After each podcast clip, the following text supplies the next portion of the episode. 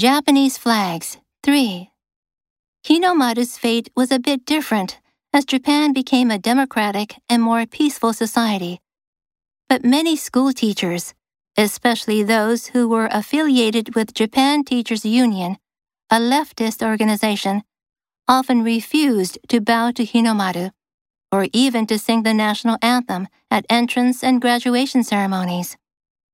To them, both Japanese wartime flags were, and are, the unforgiven legacies of Imperial Japan. But things are beginning to change.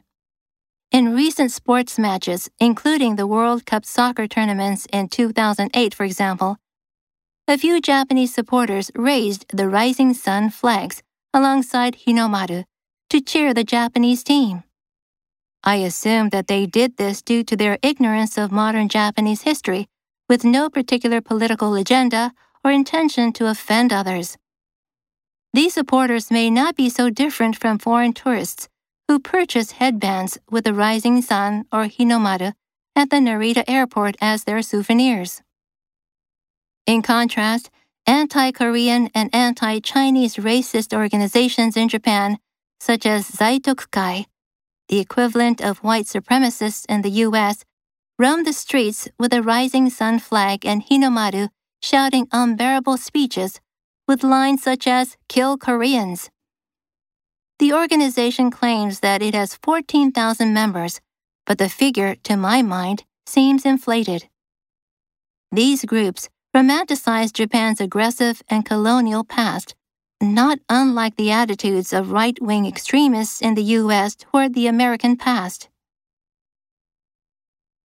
Affiliate Several companies affiliated with the group objected to the merger.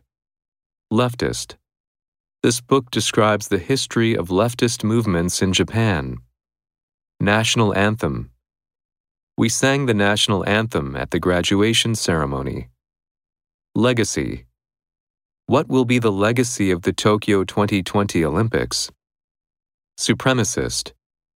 He was condemned as a white supremacist. Roam. There's a dog roaming around. Inflate.